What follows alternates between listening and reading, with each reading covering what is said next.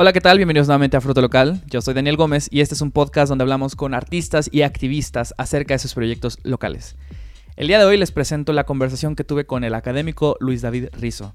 Él es un investigador y profesor quien tiene como campo de especialidad el agua y el agua en Jalisco. Lo digo porque su tesis doctoral, la cual realizó en España, trata de poner en contexto diferentes situaciones y problemáticas del río Santiago y en general de toda la estructura de la cuenca del río Santiago. Como verán, esto habla tanto de los cuerpos superficiales también como agua subterránea. Y con todo lo que hemos estado pasando este año de las duras sequías, creo que a todos nos serviría estar un poco más informados de cómo realmente funcionan nuestros cuerpos de agua y qué tan serios son los problemas que estamos enfrentando. Así que espero que encuentren interesante y educativa la información que nos presenta Luis David Rizo. Madre es egresada de comunicación. ¿Ah, en serio? ¿De ahí del teso? Del ITESO. O Órale. sea, hace muchos años que tienen experiencia en eso Sí. y sí es verdad que nos buscan eventualmente para alguna cosa, pero, Ajá. pero hemos más tenido acercamiento con medios externos, más bien, Ah, ok. coordinados por comunicación institucional, Ajá. que nos buscan para ciertos temas. Particularmente, pues ya, ya hemos visto ¿no? que el agua es un tema transversal que toca un No, montón de esferas. Sí, sí. Y de hecho, por eso creo que cuando Coque nos mencionó de este, del, de que podíamos hablar contigo, fue como, o sea, creo que ahorita es un tema que a todo mundo le interesa, que de- debería siempre interesarnos, ¿no? Sin lugar a duda, pero este año nos vimos muy de frente con la realidad de la escasez del agua, que solo va a empeorar, ¿sabes? Es un escenario que todos sabemos que solo va a empeorar. No, es como que en 10 años mágicamente va a haber más agua en todos lados, ¿no? O sea, creo que es, es un camino que sabemos a dónde vamos. Claro, si la población crece Exacto. Y el escenario de cambio climático se avista cada vez Claro. más drástico, Sí. por supuesto que tenemos que tener que preocupación por Sí, los sí. recursos hídricos. Y de hecho, pues mm, me pasó creo que este, pude leer la tesis, digo, no, obviamente no leí completa, es, un- es todo un librote, eh, pero la tesis de doctorado, y se me hizo muy interesante desde, el, desde cómo abordas el tema, de que, digo, he, leído muchos papers, yo, Coque y yo somos químicos, he- hemos leído muchos papers acerca de mediciones de agua, ¿no? De este, niveles de plomo, cromo, lo que sea, ¿no? Pero esto es, va, más de, la medición, va como en la parte de la gestión, ¿no? ¿Qué se hace con toda esta información que ya tenemos? ¿Qué se hace? ¿Cuál es el paradigma? ¿Qué es la situación que nos estamos enfrentando? Entonces, ¿podrías explicar nada más, para empezar, el concepto de vulnerabilidad que tú presentas? Ah, claro. Vulnerabilidad eh, se refiere a la susceptibilidad a, a peligrar, digamos, ¿no? El riesgo se compone de estos, de estos tres ejes. Peligrosidad, exposición y vulnerabilidad. ¿A qué nos referimos con peligrosidad? Bueno, a, a la toxicidad o a, o a- o a la adversidad que puede enfrentarse debido a una frecuente exposición a algo y dependiendo de qué tan vulnerable seas. ¿Cuál sea tu fragilidad? Es, eh, digamos que en, en el estudio que hacemos sobre la susceptibilidad del agua subterránea de Guadalajara, determinamos qué zonas pueden contaminarse más debido simplemente a la precipitación que hay Claro. y cómo esto arrastra contaminantes y puede llegar a contaminar los recursos hídricos subterráneos de los Claro. que tanto dependemos, ¿no? Sí. Y, es, importante porque mencionas, no es específica, bueno, habla, hablas de, en tu tesis hablas de, pues, el río Lerma, ¿no? En su extensión. Entonces no es solo Guadalajara, sino que va desde la zona de Ocotlán. ¿no? Hasta Nayarit, creo que son los puntos de medición. Y tomas en cuenta todos, estas, todos estos relieves, ¿no? Nada más quiero, me adelanté un poquito de más, quiero regresarme a... Esa, tesis la hiciste, tú estudiaste tu doctorado en España, ¿no? Y se me hizo muy interesante esa dinámica de tú estás en España, ¿sabes? En otro país, analizando un problema local de Guadalajara, de, pues, del otro lado del mundo literalmente, ¿no? Entonces, ¿cuál fue el contexto que te tocó ver de, o cuál era el entendimiento que tenía la gente del, del instituto donde tú estabas acerca del problema de aquí de Guadalajara? ¿Había un conocimiento? ¿Era algo que, se, que sabían? ¿O era un problema desconocido? Claro. eh, el sur de España se distingue especialmente por saber cómo gestionar de la mejor forma recursos hídricos. Mm. ¿Por qué? Por escasez. Ah. Justamente lo que comentamos al principio, ¿no? Sí. Eh, cuando nos hace falta, cuando realmente necesitamos esos recursos y vemos que, que- que somos muy vulnerables a, a su escasez, nos damos cuenta que, que debemos estudiarlos mejor. Ujú. No se puede gestionar o administrar a una población un recurso si no se conoce adecuadamente. Claro. Y de eso carecemos aquí. Esa fue mi inquietud de buscar tener una, una beca para tener un- una formación fuera de México con personas que han vivido con esta escasez, que han sabido gestionar los problemas de, de- de falta de agua o de agua de mala calidad para sobrellevar sus actividades y han aprendido de ello. A partir de eso, han realizado un montón de estudios en hidrogeología o en hidrología en general. ¿Cuál es la diferencia? Bueno, me refiero a agua subterránea o agua superficial. ¿Por qué es importante el agua subterránea? Bueno, el agua subterránea básicamente representa el 97% de los recursos hídricos que podemos aspirar Claro. a obtener como, como seres humanos. ¿Por qué? Porque solamente, vamos a recordar un poquito el, el ¿El ciclo del agua? Sí, sí, sí. Vale la pena recordarlo porque a lo mejor lo vimos en primaria o en el kinder, Sí. pero, pero esa complejidad se nos va olvidando. Y a lo mejor olvidamos lo, lo- lo que comentábamos. Del agua total del planeta, ya sabemos que es en torno al 2.5-3% corresponde agua con agua dulce, ¿no? sí. Pero la tercera parte representa lo que está localizado en el agua subterránea, en- en- por debajo del subsuelo. Sí. El otro 70% está en glaciares o en, o en casquetes polares o en forma de hielo. Sí. Únicamente el 0.4% del agua disponible superficial, los ríos, lagos y presas representan solamente el 0.4% del 2.5% del planeta. El agua subterránea es el,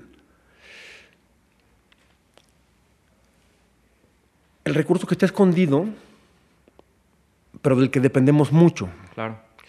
Muchos españoles técnicos le, le llaman eh, hidroesquizofrenia. hidroesquizofrenia, esto que nos pasa, ¿no? No recordamos el agua subterránea hasta que, hasta que la necesitamos. Hasta que escasea. Sí.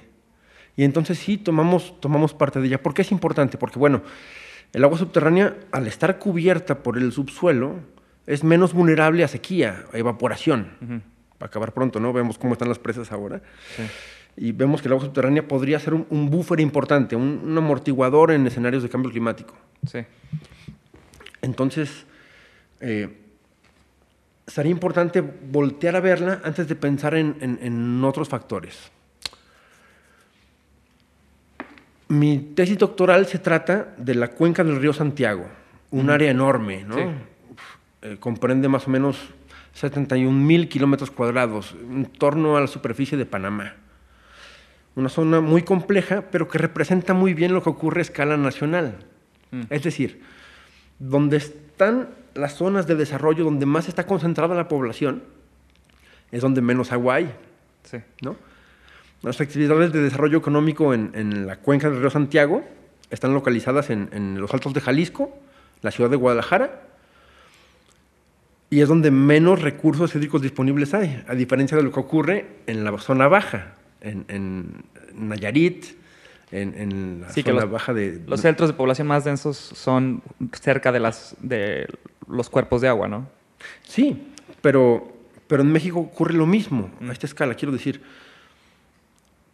El 70% de, los, de las actividades económicas activas ocurren en el centro y norte del país. Sí. Ah, ok, ya, ya. Sin ya, embargo, sí. no hay agua. Claro, claro, claro, claro. Y aquí, y aquí pasa lo mismo, ¿no? Es un, un efecto muy particular que, que no en, en otras partes del mundo ocurre, ¿no? En México deberíamos estar especialmente preocupados por el agua. ¿Por qué? La mayor parte de las ciudades importantes del mundo están cerca de la costa. Hay algunas excepciones como Madrid, como otras ciudades que están más No, sí, pero dentro del continente. hay un contexto histórico muy interesante, ¿no? De que México durante la Guerra de Reforma estamos en peligro de invasión de todos lados, entonces se ordena a nivel nacional que las capitales no pueden estar en la costa. Y entonces todas las capitales de la costa, Veracruz, la capital era Veracruz. Se movió de la costa a Jalapa porque no queríamos que las invasiones, que cuando invadieran, que ah, tomaran inmediatamente los puertos. Y ahora estamos 150 años después con los centros eh, urbanos alejados de, las, de los cuerpos de agua, ¿no? incluso del acceso al mar. Completamente. O sea, cada vez más vamos a poder aprovechar agua del mar. ¿no? Los, sistemas de desalinización, particularmente con energía solar, están desarrollándose de forma muy eficiente. Pero no es viable para las grandes ciudades densas mexicanas bombear agua desde la costa que esté desalinizada. El único camino es recuperar, es hacer las paces con los ríos y los acuíferos. ¿Por qué digo los ríos? Porque utilizamos nuestros arroyos y nuestros ríos como colectores de agua residual, como sistema de drenaje. Sí. Sí. Y, bueno, en, este estudio de la tesis, ¿no? Que incluye muchísimo, o sea, me, sorprende lo, extenso que es, ¿no? Porque este, estaba viendo que era desde los aspectos geológicos, ¿no? De, este, dónde son las altitudes de la zona, luego dónde están las, las lluvias. Y vi que muchas de las mediciones en las cuales te basabas tú para tu, estudio, muchas eran por parte de Conagua. Y pues CIAPA también hace sus mediciones a lo largo del, río. Pero comentabas algo que también a mí me tocó ver eh, en la carrera, fue, que fue pues que muchas de las pruebas son obsoletas y que, mucho, y que también son de puntos muy escasos y entonces te quedas como tratando de querer adivinar qué pasa entre esos puntos, ¿no? Eh, y el modelo que presentabas en, la tesis trataba de hacer esas predicciones, obviamente modelos matemáticos, no, no es como querer adivinar. Em, pero ¿qué, qué, te, ¿qué opinas acerca de, pues de estos puntos de medición ¿no? que, que, tenemos que son muy limitados y de las pruebas que son muy limitadas? Como, ¿Cuál es tu visión de cómo podríamos tener una mejor imagen de nuestro sistema hidrogeológico? Porque como mencionas, pues no puedes controlar el recurso si no lo conoces a profundidad. Sí, sí. en este caso de, del tema que toca del río Santiago, que ha sido monitoreado sistemáticamente tanto por Jalisco como por la Federación, ¿no? A partir de Conagua, se tiene mucha información, mucha información. En realidad se distingue a nivel mundial. Quiero decir, no sé si muchos países pueden contar con puntos de muestreo localizados de forma más o menos eh, sistemática a lo largo de un río y que puedan tener datos de 38 variables, mm. que es lo que miden cada mes, de un río en tiempo real. No es tan común ni en Europa, ni en Japón, ni en Canadá, no, es tan común. La diferencia es que allá cuando realizan estudios de control hidroquímico en este caso, hacen interpretaciones. Y hay un montón de, datos a partir de conocer las tendencias y ver qué es lo que ocurre con esa información. A lo mejor no la comparten con todo el mundo. Y yo fui un beneficiado en mis tiempos de estudiante doctoral porque tenía un montón de datos y solamente necesitaba ayuda. En este caso acudí a un gran geoestadístico, que es el, doctor Eulogio Pardo, mm. que me ayudó como a tratar de, lo que comentabas,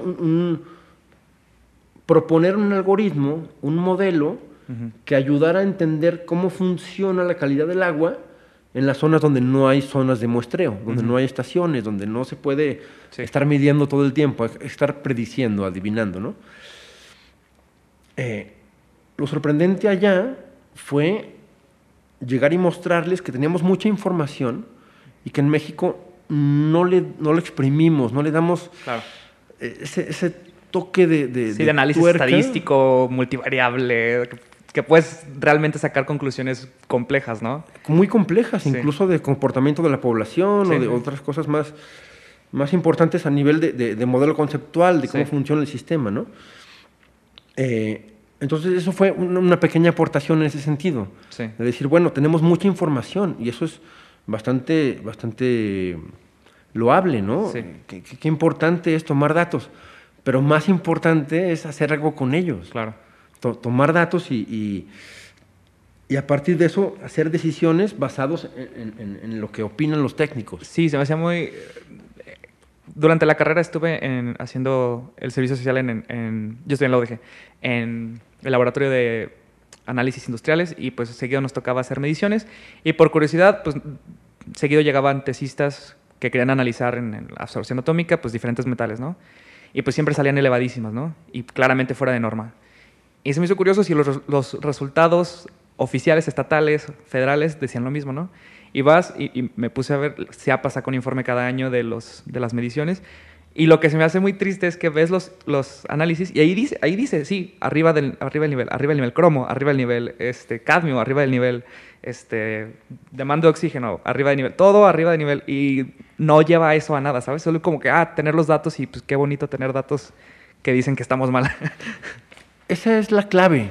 Ese es el problema que tenemos en México con la gestión de recursos hídricos. Quiero decir, si se respetaran las leyes, si se cumpliera la norma o si se buscara llegar a un escenario que nos ayude a estar en cumplimiento de la normatividad vigente, otro gallo cantaría. Claro que hay un esfuerzo en estudiar y en proponer mejores leyes, en actualizarnos de acuerdo con lo que opinan en otros lugares, pero así como están las leyes, si hubiera más inspección y vigilancia, Sí.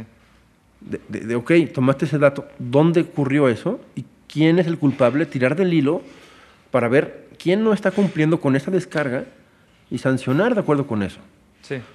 Si se cumpliera la normatividad, estaríamos en, en- en- otro panorama. Sí, y de hecho eh, se me hizo muy interesante que en, en una de las notas que venían en la tesis es que mencionabas eso mismo de que se han hecho estudios donde se han apuntado, se han hecho estudios donde dice, muy probablemente, como es en esta zona, muy probablemente son estas empresas, pero de ahí en más se queda Con estancado. nombre y apellido. Sí, sí, sí. O sea, también se me hace muy interesante que en las zonas donde están las industrias de pintura, por ejemplo, encuentran mucho catecol, que son, es, una- es un compuesto súper contaminante y que viene de los derivados de las pinturas y nunca llegan a multar a nadie, ¿no? O sea, solo se...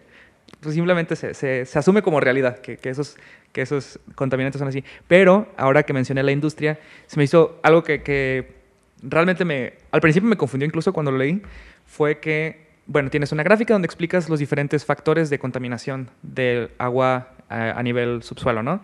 Y entonces están la agricultura, está este, las zonas urbanas, las zonas industriales, y decía eh, el estudio que había más contaminación en Guadalajara, o más bien en la cuenca, por contaminación urbana que por actividades industriales. ¿Eso, ¿Eso se debe simplemente al mero tamaño de la población o a qué crees que se, o qué se podría apuntar? Claro, ahí hay que matizar eh, eh, distintas dimensiones, quiero decir. A lo mejor la, la magnitud de las descargas urbanas es mucho más elevada que lo que representa las descargas industriales. Sin embargo, en términos de peligrosidad o de toxicidad, Claro. posiblemente son, son incomparables, ¿no? Sí. Entonces, entonces sí, eh, descubrimos que en cuanto a, a- claro, es un río de 500 kilómetros cuadrados y el estudio está hecho a esa escala. Entonces es peligroso que nos enfoquemos de pronto en Guadalajara o en El Salto o en alguna zona Sí. sin, sin tomar en cuenta la, la fotografía completa a la escala que está hecho, ¿no? Claro. Por supuesto que hay fo- focos de contaminación y El Salto está entre ellos. Sí. Sin embargo, eh, eh, eh, en esta escala sí es importante como, como distinguir entre, entre lo que es más importante y lo, lo que es menos trascendente, en el sentido de lo industrial o lo urbano. Sí. Las descargas de los municipios representan el mayor problema para el río Santiago, sin duda. Sin embargo, mi estudio está limitado y muchos contaminantes ni siquiera están legislados. Mm, Y como no están dentro de norma, sí. un montón de pesticidas, insecticidas, fertilizantes, distintos tipos de hidrocarburos, porque puede decir que el cromo eh, está dentro o fuera de norma, pero ¿es cromo hexavalente Ah, claro. Sí. o no? Sí, de hecho, tú mencionabas eso. Es muy distinta. Hay que desglosar. Sí, sí, sí. Mencionabas que esos son el tipo de mediciones que también se tienen que hacer, ¿no? El cromo 6, que, era no se, que no se medía los clorofluorocarbonos, no se medían el antimonio, no se medía que son... Pues si no los mides ni siquiera vas a saber si están en regla o no, ¿no? Porque... Claro, yo, yo estuve haciendo, a ver, dentro de mi tesis, aunque fueran cinco años estudiando el río, es imposible tener información estadísticamente representativa en solo cinco años. Para tener un montón de información y un montón de datos y tomar decisiones o, tratar de caracterizar o decir claramente cómo funciona algo, pues necesitamos un montón de, datos y analizarlos adecuadamente. Entonces, por eso echamos mano del monitoreo que tiene la CONAGUA y, la Comisión Estatal del Agua de Jalisco, que eran 13 años y 8 años respectivamente de datos mensuales. Después hicimos un muestreo nosotros para contrastar esa información, ¿no? Analizamos todos estos resultados con herramientas estadísticas, de estadística multivariable y de, geoestadística. Vimos cómo espacialmente se comportaban eh, tanto a lo largo del río como entre ellos como variables, mm. ¿no? En el tiempo y en el espacio. Sí. Pero siempre queda la duda, ¿esta información es confiable o no? Mm. Por eso hicimos un muestreo propio durante la tesis. ¿Y, ese muestreo cómo fue? Porque digo, estabas estudiando ya en España, entonces ¿cómo...? Bueno, vine, vine aquí a hacer los muestreos yo mismo. Ah, ok. ¿Tú en persona? Sí, sí, sí, claro. Vine, tomé los datos, fui yo, los llevé al laboratorio. Algunos los análisis los hice yo mismo en el laboratorio. Ah, ok con objeto de que más o menos estuviera en el rango de todo el montón de información de tres años mensuales, ¿no? de tres años de, datos de cada estación. Y sí, en las variables eh, importantes realmente se comportaba de acuerdo con la temporalidad, porque claro, cuando llueve mucho hay dilución. Y cuando es tiempo de secas, pues puede haber mayor concentración de algunas cosas. Y sí, se comportaban más o menos. Lo que descubrí es que había unas variables que yo, yo consideré que ni están en norma, ni están siendo monitoreadas y que son peligrosas. Llámese uranio, llámese felón, fenoles, un montón de, variables que fui viendo que no sabemos qué comportamiento tiene, o contaminantes emergentes, ¿no? antibióticos, drogas, etcétera, que no, no estamos monitoreando. Y a lo mejor no sabemos que, que, estamos en problemas. Claro, sí, sí, Eso es lo más grave, tal vez es lo que más puede aportar mi, mi, pequeña tesis doctoral.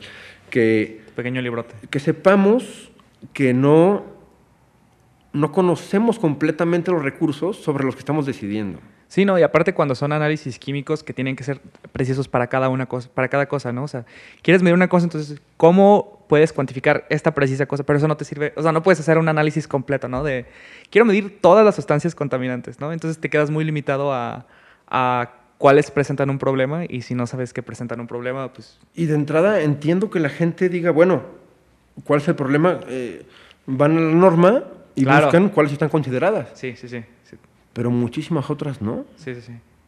Y veo proyectos que están dando palos de ciego por ahí buscando el, villano, llámese plomo, mercurio, arsénico en, Chapala, con Mezcala, con San Pedro y Escatán. Sí. Y no sabemos a, cuántas cosas están expuestas estas personas, ¿no? Bueno, es otro tema. Sí. No, pero es una consecuencia muy real, porque a final de cuentas, digo, eh, toda persona que haya tenido contacto con la academia sabe que, pues sí, la academia es muy bonita, tomas datos y, eso, pero a final de cuentas somos seres humanos y, esto lo hacemos porque, o, el tomar datos se hace para impactar las vidas de la gente, ¿no? Y desafortunadamente eso tiene consecuencias muy reales. las casos de, leucemia de los niños que viven en las poblaciones cerca del, río, o sea, son consecuencias muy, muy reales. Entonces creo que sí, completamente es algo que se tiene que tomar en consideración, que, que esto se está midiendo porque daña a la humanidad, o sea, daña humanos. Pero, pero eso es difícil de demostrar. Quiero decir, para, para llevar a cabo la vinculación entre un problema de contaminación y de salud pública, pasa mucho tiempo.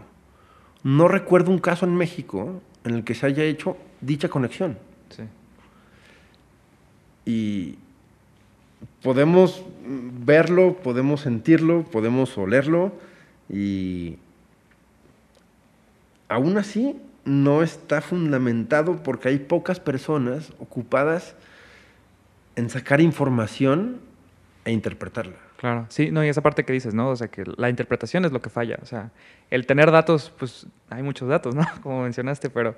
Y, y dentro de esa área, porque digo, cada año se publican muchísimos papers acerca de, de este problema del río Santiago y de Chapala, ¿no? Y, em, pero tú crees que se están... O sea, ¿crees que se está abordando este problema que dices de la interpretación de los datos? ¿Crees que sí se están haciendo avances en ese aspecto? No, yo veo que es utilizado como un tema, un tema fácil para, para, el para confrontarse políticamente, ¿no? No veo articulación entre los gobiernos. Quiero decir, eh, si Jalisco está proponiendo un sistema para sanear el río Santiago y llevar a cabo una recuperación de la cuenca, a mí no me cabe en la cabeza que no esté articulado desde un principio con la federación. Mm, puesto que el Estado no tiene atribuciones jurídicas para llevar a cabo ningún tipo de intervención en el río, para cumplir con lo que ya está sobrediagnosticado. Mm. Hay vertidos ilegales, los municipios no cumplen con la legislación. Todos padecemos el problema del río de nuestra ciudad y no se mueven las cosas porque realmente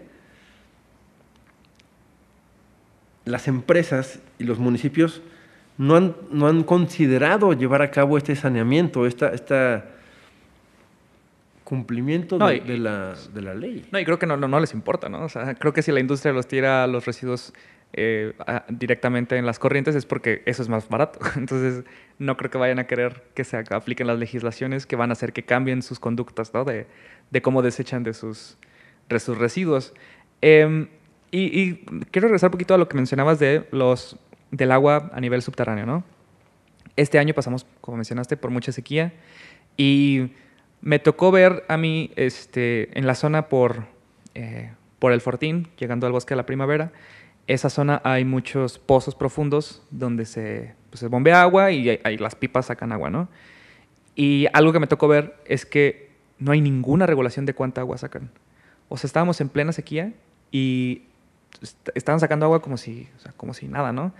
Eh, me tocó ver, porque hay, hay, un pozo muy grande que está por esa zona que me, toca, que me toca ver frecuentemente, pues todo el día había pipas, ¿no? Formadas hasta atrás, ¿no? Porque los cotos se quedaban sin agua, porque las y se me hace como una solución tan ridícula el no está lloviendo, así que hay que extraer este recurso y ni siquiera nos fijamos si este recurso, o sea, no, no hay ninguna manera de, de ver cómo se va a comportar, ¿no? Porque estos, los de los pozos no, no te piden ningún manifiesto, más bien no, no producen ningún manifiesto, ninguna información de cuánta agua han extraído, ¿no? Entonces se queda como a su parecer de ellos de a ver cuánto interpretan.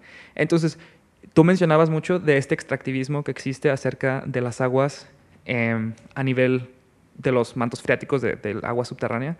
Entonces, eh, ¿cuáles son las, las, zonas más vulnerables ah, de esto, pues de extracción de agua a nivel subterráneo? ¿Y qué representa a nivel de, pues de que no se pueda reponer, ¿sabes? De que si no está lloviendo, pues obviamente estos, esos campos también se ven afectados a largo plazo. Sí, el mayor problema que tenemos en México con respecto a la gestión del agua subterránea posiblemente es el desconocimiento o la, falta de una delimitación correcta de los sistemas hidrogeológicos.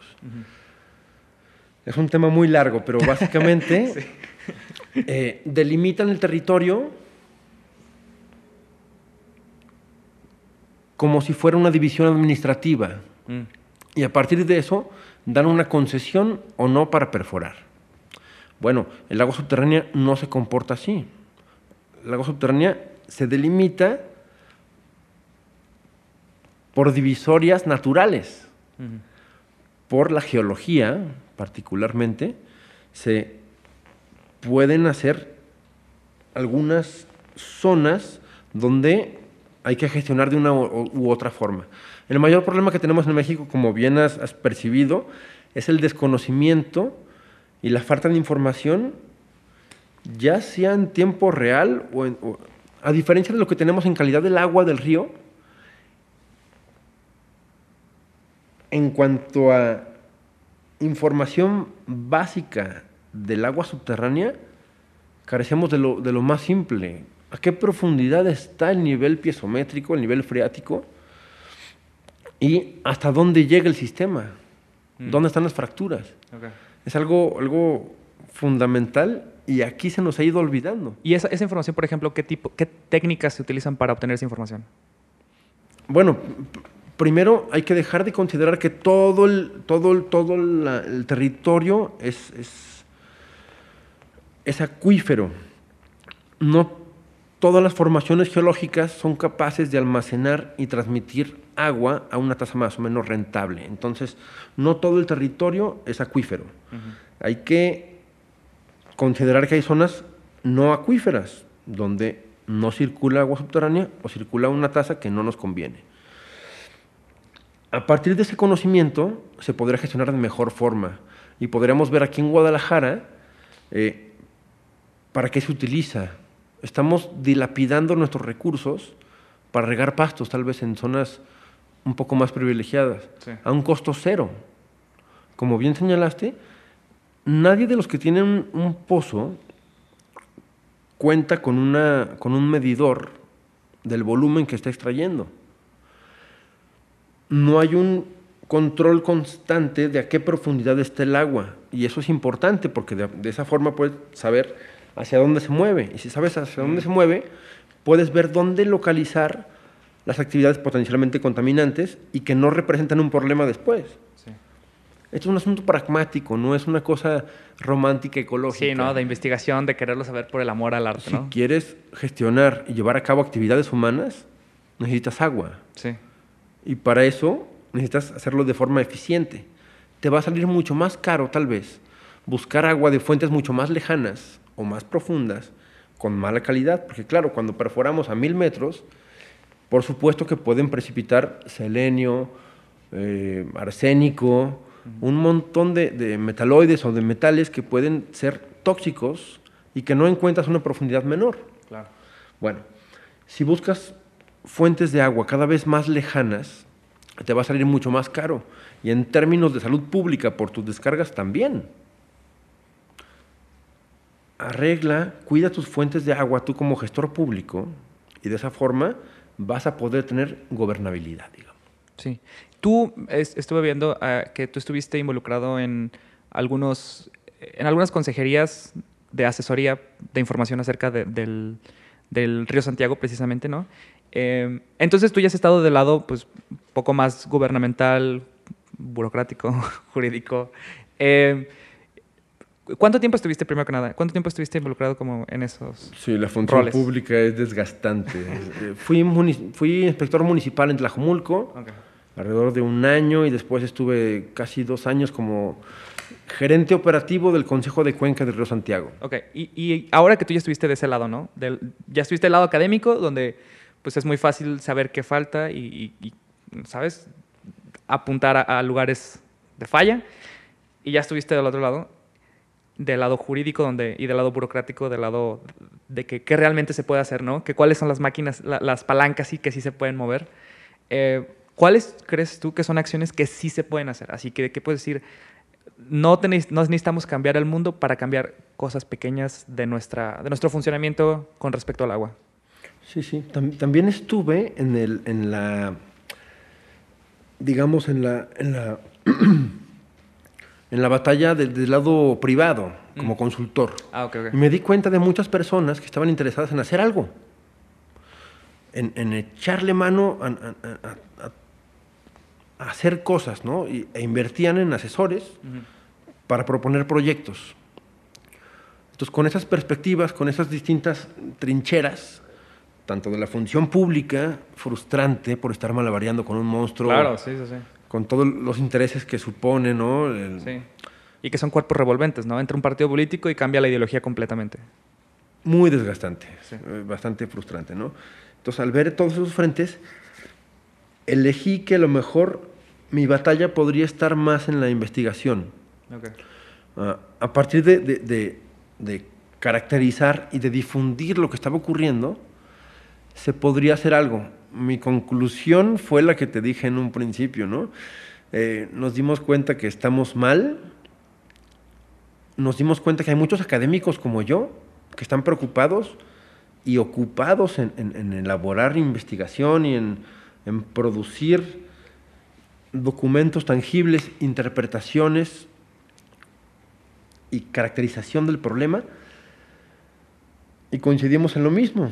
Si hubiera algún tipo de cumplimiento de, esta legislación vigente, otra cosa ocurriría, ¿no? Estamos enfrentados a una corrupción institucionalizada, digamos. Entonces, ¿crees que la, parte que falta realmente sería castigar, ¿no? O sea, por lo que mismo decimos, ¿no? Que sí están los estudios que dicen, sí, sí estamos mal, ¿no? Sí estamos fuera de forma. Claro, más que proponer algún sistema de saneamiento o de limpieza, vamos evitando que ocurra. Sí, sí, las multas, ¿no? Vamos poniéndonos serios en cuanto al cumplimiento de la norma y entonces veríamos tus resultados, ¿no? Una de las satisfacciones de estudiar el río Santiago es ver su poderoso sistema de autodepuración. Sí. Eso fue una parte muy interesante que, mencionabas. A pesar de todo lo que ocurre en la parte baja, donde es sometido a... A ver, el río Santiago nace de Chapala, pero viene, con la descarga del río Lerma del sur de Toluca, ¿no? Entonces digamos que el río Santiago cuando surge de Chapala, que en realidad no surge porque es bombeado, dado que el sistema ya fue fragmentado, cuando lo bombean, se dice que el río Santiago nace muerto. ¿no? Eh, porque, porque es difícil ver, algún tipo de, comportamiento acorde a un sistema hidrológico natural, ¿no? Más bien parece algo más cercano a una un efluente industrial o, doméstico. Claro, claro.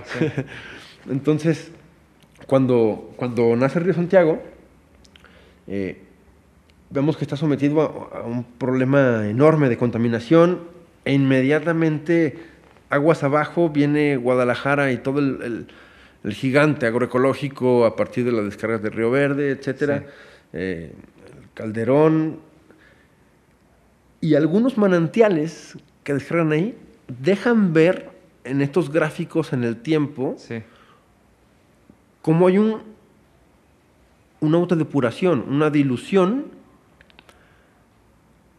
Y luego, luego hicimos un estudio entomológico con insectos, con, distintos insectos a lo largo del río y de los, de los cauces principales, de los afluentes. Y vimos cómo los afluentes, el río Patitos, el río, el río Guainamota y, otros más, eh, tienen muy buena calidad y un montón de, de insectos que fácilmente podrán ir colonizando y depurando el agua si dejáramos de vertir los contaminantes. Cuando el río Santiago, después de 500 kilómetros de, aguas abajo de Chapala, descarga en el Océano Pacífico cerca de Nayarit, bueno, en Nayarit, en la playa de, Los Conchos, los datos de calidad del agua, de acuerdo con, los, con las variables eh, legisladas, están todas dentro de norma. La dilución que hay del río Guainamota y de esta configuración de la cuenca, donde el, cauce principal está en la zona más baja, ayuda a que se vaya depurando. Es del máximo interés científico en hidrología ver cómo el río Santiago se va autodepurando. La lección es que aunque lo veamos así, si dejáramos de vertir y cumpliéramos solamente con lo que está legislado desde 1989, estaríamos en otro escenario completamente. Y tal vez podríamos aprovechar agua superficial que convertimos en cloaca en lugar de estar sobreexplotando acuíferos. Sí, este, bueno, aparte de la labor de científico y de investigador, eh, también tienes la labor de, docente, ¿no? Tú das clases en, en el ITESO y Coque, eh, nuestro ingeniero de audio, Buenas noches. Eh, nos a mí me, comentó hace varias semanas, me, comentó hace muchas, hace algunas semanas que él da la clase de ecología y me comentó que sus, él nota pues, que sus alumnos están como cada vez más pesimistas ¿no? en aspecto ambiental. Sí, hay, hay de todo, pero sobre todo saben este, ver que hay un problema real y severo con la ecología a nivel local, ni siquiera global, mexicano. La generación pandemia tiende a deprimirse últimamente. Y, pero tú en tus alumnos ves eso, o sea, ¿crees que vienen como cada vez más temprano, se dan el golpe con la realidad? Sí, creo que son más conscientes cada vez. Sí veo ese despertar de, ¡Ah! estamos en un problema y tenemos que resolverlo ya y nos frustramos porque vemos esa inamovible actitud de las generaciones de más arriba, sí lo veo despertando cada vez más. Sí, ¿y, qué piensas?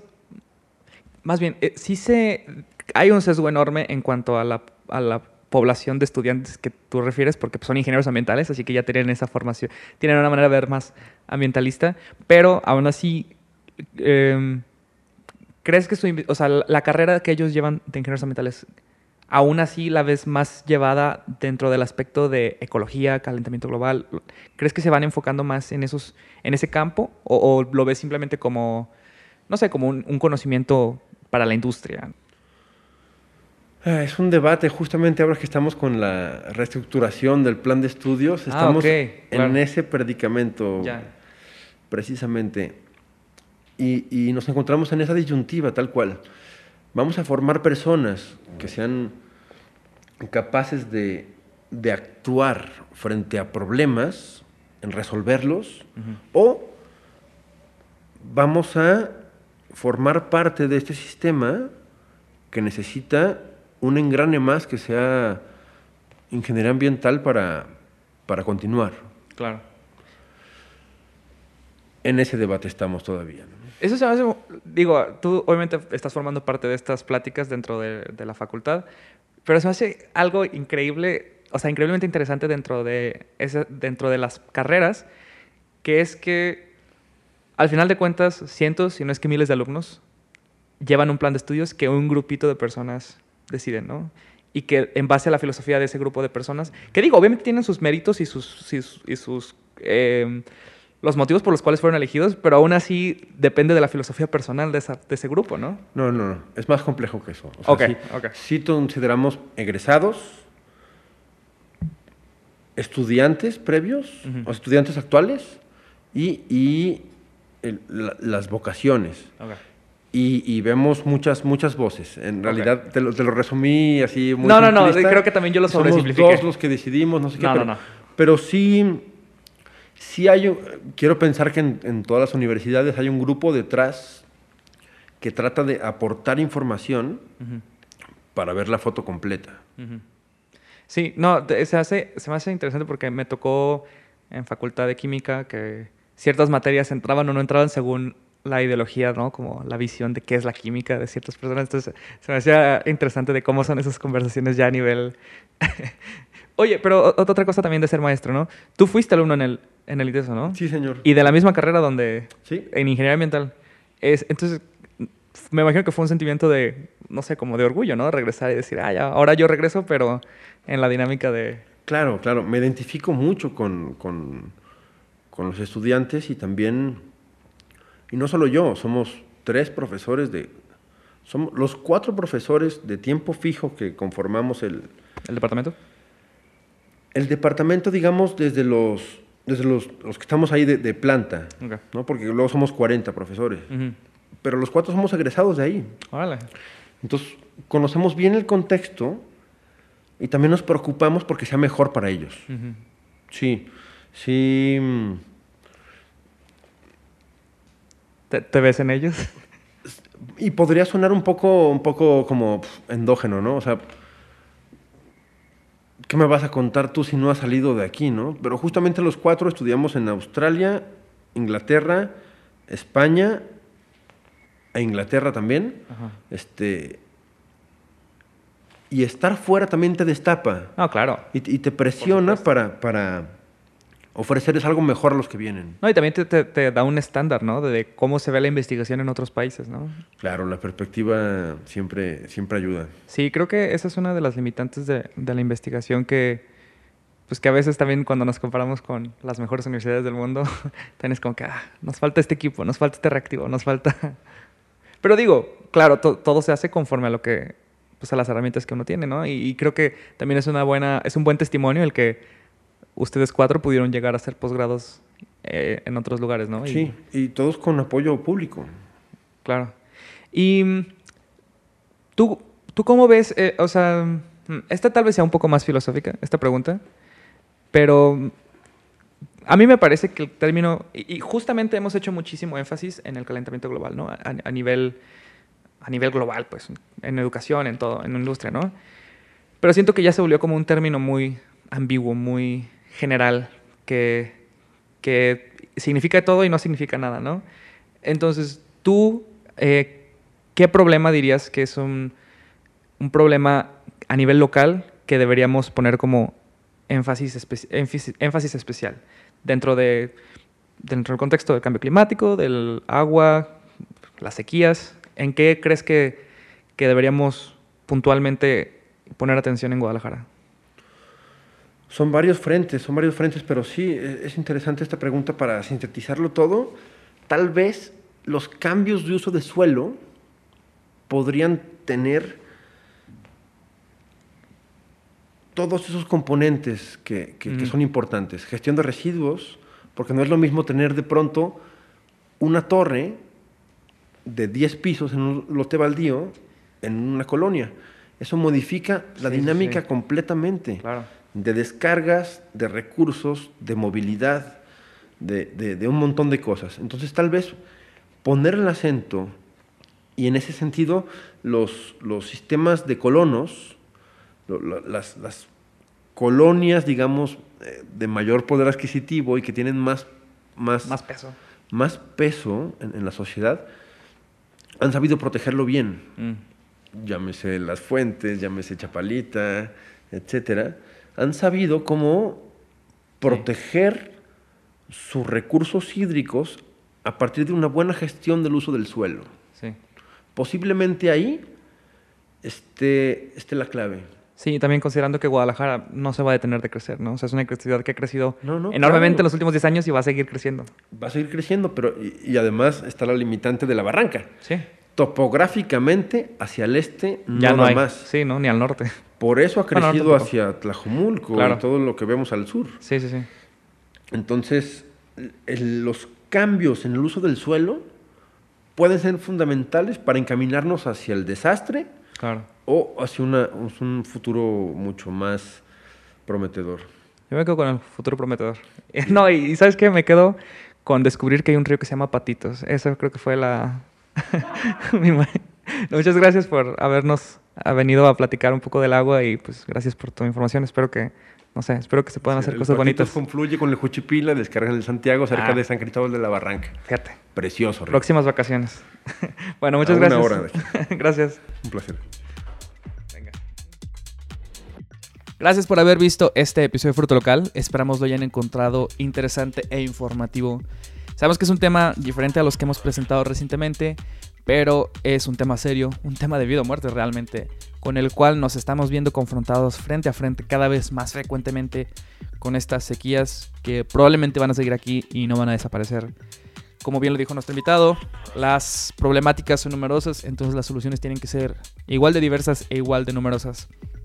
Si quieren también tener más invitados con este tipo de perspectiva académica de investigación, nos lo pueden hacer saber.